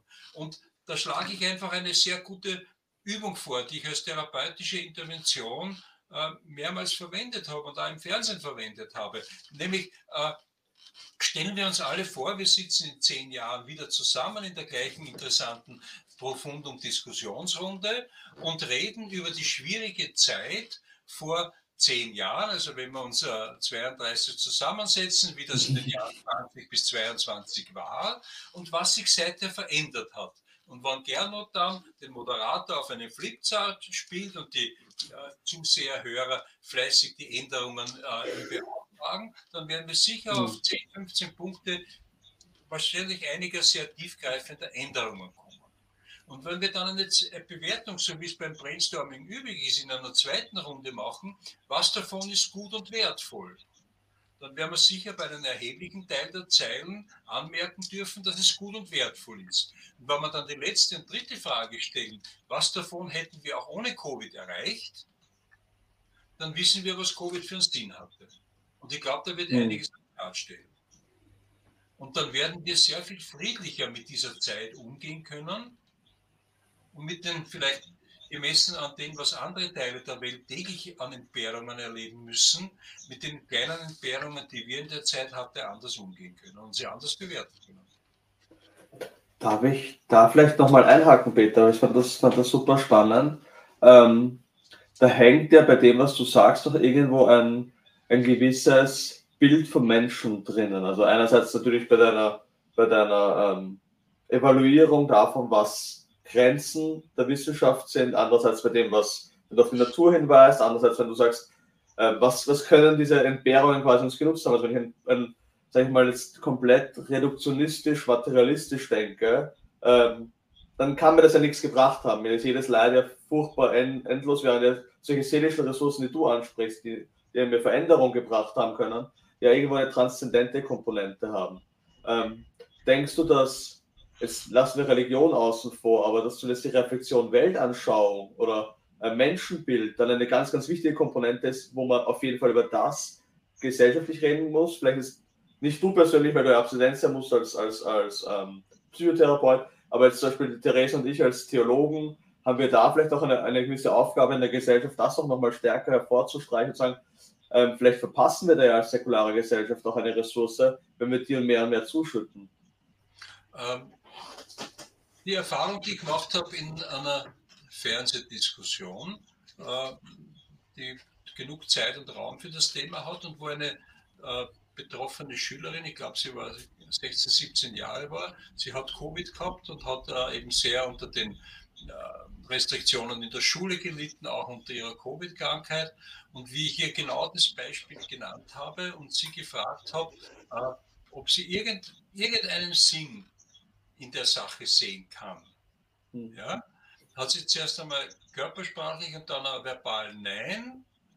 Und dann war Zeitpause und auf einmal ist ein, ein absolutes Brainstorming losgegangen. Naja, also äh, Umweltreduktionsgedanken, äh, also dass wir weniger fliegen, weniger reisen, dass wir äh, mehr Kleines in der Nähe nutzen können, äh, dass wir uns einfacher leben, einfacher ernähren können, dass uns auch einfache Sachen fallen. Das ist nur so, das ist nur so geplätschert. Ich, ich bin selber zuerst einmal erschrocken und mir gedacht, vielleicht habe ich das für ihr Alter schlecht formuliert. Ich habe da einen großen Zweifel gehabt, ja. Äh, weil zuerst einmal sofort die Abwehr, na, was soll da daran gut sein? Und dann immer ruhiger und auf einmal ist es marschiert. Das war ja unwahrscheinlich, ja. Äh, und ich glaube, das, das ist es auch. Äh, wenn man einen Sinn in einer Schwierigkeit findet, dann ist sie schon ganz anders erträglich, aushaltbar. Äh, wahrscheinlich würden wir manche Sachen, die umwelttechnisch notwendig sind, vielleicht auch Dinge, die von unserem Finanzsystem notwendig sind, weil das doch irgendwo in gewisse Kollapsregionen geht, wo man sich eigentlich gar nicht mehr vorstellen kann, dass mehr vom Gleichen da noch eine Hilfe ist. Ja? Äh, vielleicht kommen wir da zu Lösungen, die man anders nicht gefunden hätte. Wenn man sich zum Beispiel anschaut, mit diesen unendlich vielen Hilfen mit Geld, wo das alles auf einmal überhaupt keine Rolle spielt und, dort ein paar Milliarden, dort Milliarden, wenn man berufspolitisch tätig ist und für irgendein Superprojekt 200.000, 300.000 gebraucht hätte. Vollkommen unmöglich. Also das ruiniert jetzt den Staat, wenn wir das ausgeben würden. Ja? Und auf einmal sind mit zwei Nullen hinten dran die Summen in wenigen Minuten beschlossen. Also ich glaube, da hat sich gesellschaftlich einiges getan wo das Retour sehr schwer wird. Und ich frage mich, ob man auf andere Art und Weise auch zu diesen, nämlich nicht nur Erkenntnissen, sondern sogar Praktiken gekommen wären. Mhm. Ja, es, es, sind, das sind sehr spannende Gedanken. Ähm, ich darf eine weitere Frage an dich stellen, nämlich die Person ähm, die die erste Frage gestellt hat, hat sich noch ein weiteres Mal gemeldet. Ja. Es stellt sich heraus, die Person war männlich. ähm, genau. Ja. Und äh, ja, und die Person schreibt jetzt eben, sie haben in ihrer Antwort Dankbarkeit versus Verhärtung angesprochen, also dass quasi auch dasselbe irgendwo entstehen kann ähm, ja. aus derselben Situation. Ähm, nun die Frage, wie kann ich das nicht verhärten in mir stärken? Also danke mal für die Frage, weil, weil sie zeigt, dass sie mit mir gut einen gedanklichen und emotionalen Gleichschritt dabei sind aufzunehmen. Und äh, der ermöglicht mir, auf das, was sie, glaube ich, bewegt, einzugehen. Darum sind die Worte, die ich jetzt an Sie richte, sehr, sehr persönlich und die anderen dürfen zuhören, weil sie das vielleicht auch gut brauchen können. Äh, lassen Sie Betroffenheit in sich zu. Lassen Sie es zu und erinnern Sie sich, wann haben Sie das letzte Mal geweint? Wann haben Sie das letzte Mal geweint und was war der Grund dafür? Und könnte es nicht sein, dass es hier und da für Sie eine Erleichterung wäre, zu weinen oder sich einfach wirklich tief betreffen zu lassen. Aus dem einfachen Grund, es wird niemand krank an den Tränen, die er weint. Krank, seelisch, physisch werden wir an den nicht geweinten Tränen.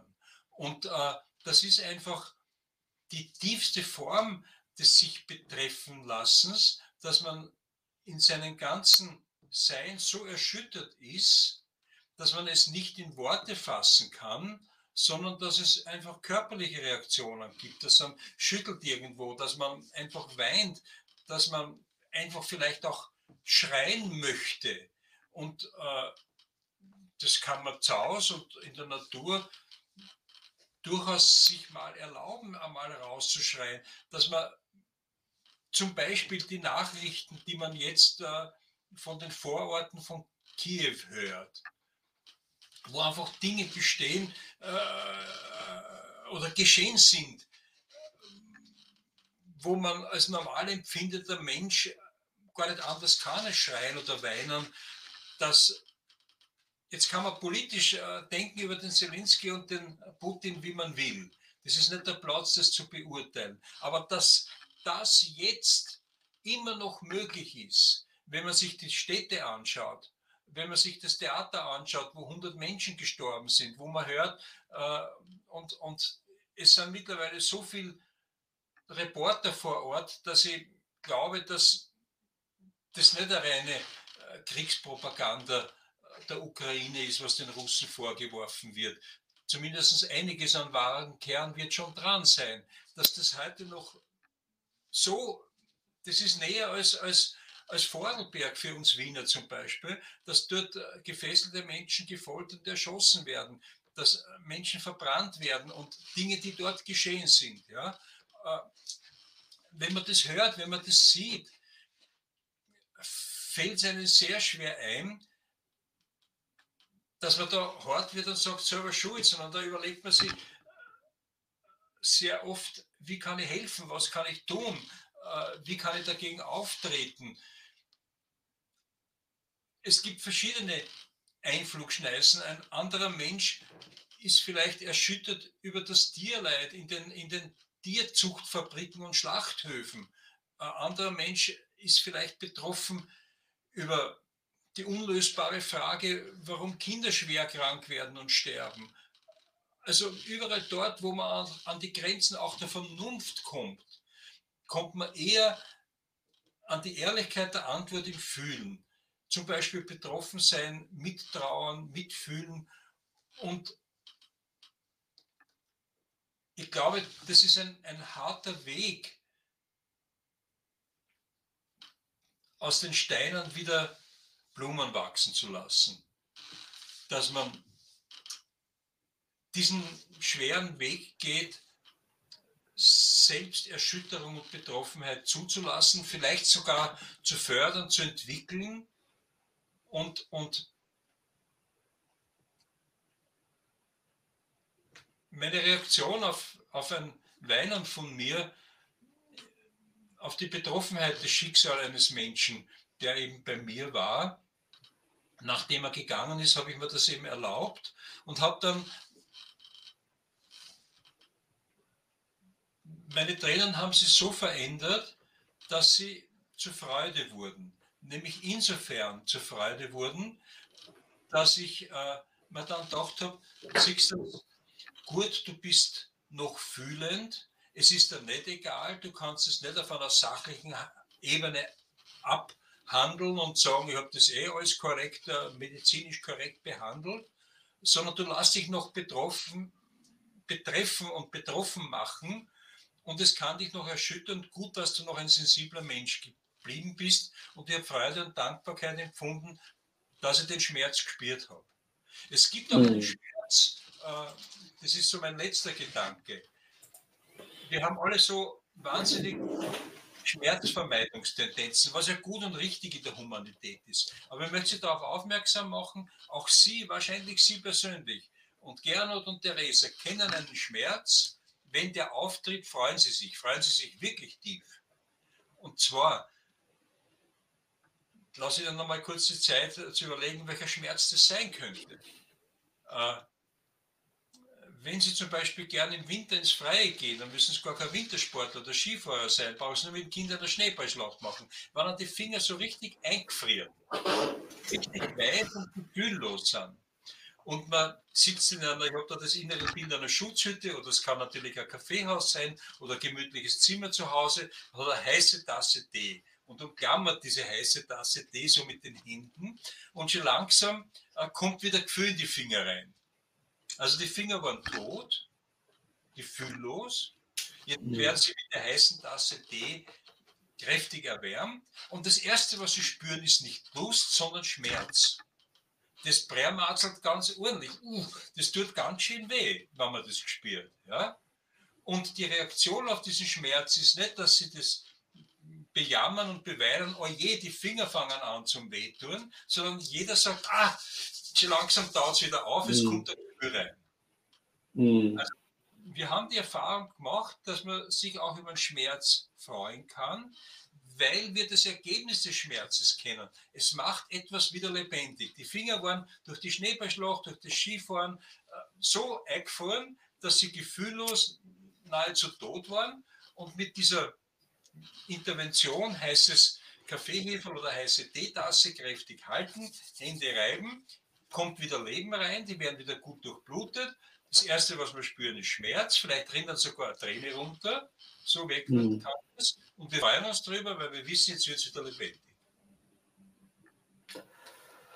Das ist auch, meine, abgesehen davon, dass es nicht jetzt ein weiter, weiter Spannungsbogen war von, von der Ukraine hin zum, zur Schneeballschlacht, aber es ist ein unglaublich spannender Gedanke. Ich meine, sofort in den, also eigentlich die Unmenschlichkeit, die wir, oder des Schmerzes, die wir oft sehen, eigentlich ein Beitrag ist, auch Menschlichkeit zu sein. Ich weiß nicht, ob ob du Johnny Cash hörst, Peter. Mir ist sofort, da gibt es das Lied von Johnny Cash, das ich un unglaublich schön finde, um, ähm, Hurt, wo er diesen Satz hat am Anfang, I hurt myself today to see if I still feel. Um, I focus on the pain, um, the only thing that's real. Wo er dann so quasi reflektiert, also sehr, sehr deprimierendes Lied auf der Seite, aber genau dieser, dieser Gedanke eigentlich zu sagen, aus dem Schmerz kommt der ganz stark dann eine menschliche Reaktion, etwas, was, was mich noch, was äh, mich von einer Maschine unterscheidet, von einem von einem reinen rationalen ähm, Werkzeuggegenstand. Also ich finde das super, super wichtig. Ähm, mit Blick auf die Zeit, Peter, würde ich dir die letzte QA-Frage jetzt stellen. Ähm, es tut mir wirklich, wirklich leid, weil wir hätten noch haufenweise andere Fragen und ich, also aus meiner Sicht könnte man es auch noch bis 23 Uhr weitermachen. Ähm, ich nehme mal an, da werden jetzt dann nicht mehr alle zuschauen wollen, aber ich mache viel Freude und hoffe, dass wir da weitermachen können. Aber die nächste Frage ähm, ist vielleicht ein ganz guter Punkt, ähm, da jetzt nochmal diesen Bogen zu machen zu, zu dem, wo, wo wir gerade gestanden sind. Und zwar die nächste Frage lautet, ähm, Mental Health ist ja ein wenig zu einem Modewort geworden. Warum ist das so? Und wenn mehr Menschen davon wissen, warum wird die Mental Health bei so vielen immer schlechter? Also der Bogen war so wieder zwischen dem Kognitiven, wo wir sagen, anscheinend wird es immer mehr zu einem Wort, das in den Medien steht, dass immer mehr darüber geredet wird. Aber gleichzeitig hast du durch beobachtet, es ist ja ein, etwas, was immer präsenter wird im Sinne von, es gibt immer mehr Probleme. Warum ist das so? Wenn wir mehr darüber wissen, warum ähm, wird es nicht besser? Das drüber Wissen alleine ist noch nicht der Schritt zur Heilung. Der Schritt zur Heilung erfordert die Veränderung. Wir leben nicht sehr menschengerecht. Wir leben sehr kapitalgerecht, äh, prestigegerecht, äh, in einem sehr, sehr speziellen Sinn. Und jetzt möchte ich nicht unser Wirtschaftssystem angreifen, aber trotzdem muss es sich weiterentwickeln, weil es sonst äh, uns als Menschheit nicht weiterentwickeln hilft. Und die Erkenntnis, dass Rauchen schädlich ist, äh, repariert die angeschlagene Lunge nicht. Aber es ist der erste Schritt. Aber dem ersten Schritt müssen zweite, dritte Schritte folgen. Es muss äh, die Konsequenz folgen, äh, wenn ich als Raucher erkenne, dass durch Studien, durch meine eigene Befindlichkeit, durch Gespräche mit ernstzunehmenden Ärzten, denen ich vertraue, wenn mir das dann klar ist, muss ich gleich husten bei dem Beispiel, obwohl ich nicht Raucher bin, äh, wenn mir dann klar wird, dass es unbedingt notwendig ist, dass ich zum Rauchen aufhöre, und zwar so bald als möglich, um äh, das bisschen Lungenfunktion, was noch da ist, zu retten. Wenn ich das nicht mache, dann hilft mir die Erkenntnis genau überhaupt nichts. Überhaupt nichts. Äh, ich muss zum Rauchen aufhören. Ich muss mir erkundigen, welche Vitamine, welche Nahrung, welche Sportarten und Bewegungen am ehesten helfen, äh, den, die ohnehin vorhandene Schädigung vielleicht ein bisschen zu reparieren, wenn das möglich ist, oder die Folgen zu minimieren. Und dann geschieht Heilung im Sinn, dass ich vielleicht äh, mögliche Leidensprozesse äh, reduzieren kann, Lebenserwartungen wieder steigern kann und was soll das äh, messbare Ziele dieses Heilungs Heilungsprozesses möglich sein. Die Erkenntnis ist ein notwendiger erster Schritt. Die Veränderung und die Einhaltung der neuen Lebensregeln nach dieser äh, Entzugstherapie sind äh, der Weg zur Heilung. Und wir sind derzeit gesellschaftlich sehr, sehr gut unterwegs beim Erkennen der Schwierigkeiten. Aber in dem Moment, wo wir aufs Auto verzichten sollen oder auf irgendetwas anderes verzichten sollen, sind wir noch sehr hart unterwegs mehr Culpa auch ich. Dankeschön. Ähm, das macht sehr viel Sinn. Das ist eine gute Auf Aufforderung für uns, ähm, wenn wir jetzt ähm, nach Hause oder in den wohlverdienten Feierabend auch gehen. Ja, danke Peter für all deine Antworten. Wir haben jetzt heute über viel geredet, wir haben über eben die religiösen Ressourcen und Rituale geredet. Wir haben geredet darüber, eben, was hilfreich sein kann für unsere mentale Gesundheit. Ähm, darf ich dich noch um sozusagen einen Abschlussgedanken bitten, so wenn sich die Zuschauer von heute irgendwie eine Sache, einen Kern mitnehmen sollen, was ähm, genau, was wäre das? Und vielleicht hast du auch noch ein paar Empfehlungen, also eben jetzt für Leute, die jetzt nicht äh, selber Psychotherapeuten sind, aber die sich trotzdem da gerne irgendwie informieren oder weiterbilden würden, ähm, was da vielleicht auch also, für Ressourcen oder Bücher oder so weiter geben könnte. Ich habe ein Buch mit, da, wo über Psychotherapie und Spiritualität viel drinsteht. Ähm, so, Psychotherapie und Spiritualität, das ist von äh, Utsch Pfeiffer Bonelli. da ist, das ist sehr, sehr fundiert und gründlich bearbeitet. Einmal fürs Hirnfutter. Und dann, dann möchte ich allen lieben Hörer und Hörerinnen dieser, dieser Sendung, dieses, dieser Diskussion und auch natürlich dir, Theresa und Gernot, äh, einen, einen lieben Abschiedsgedanken von mir äh, geben. Ich zitiere aus einem Brief. Äh, darum lade ich euch ein, Geduld zu haben mit den Fragen, die euch jetzt nicht beantwortet werden können, weil ihr die Antworten nicht verstehen und nicht annehmen könntet. Aber die Fragen selbst lieb zu gewinnen, um eines gar nicht so fernen Tages freudig zu erkennen, dass er die Antworten bereits lebt.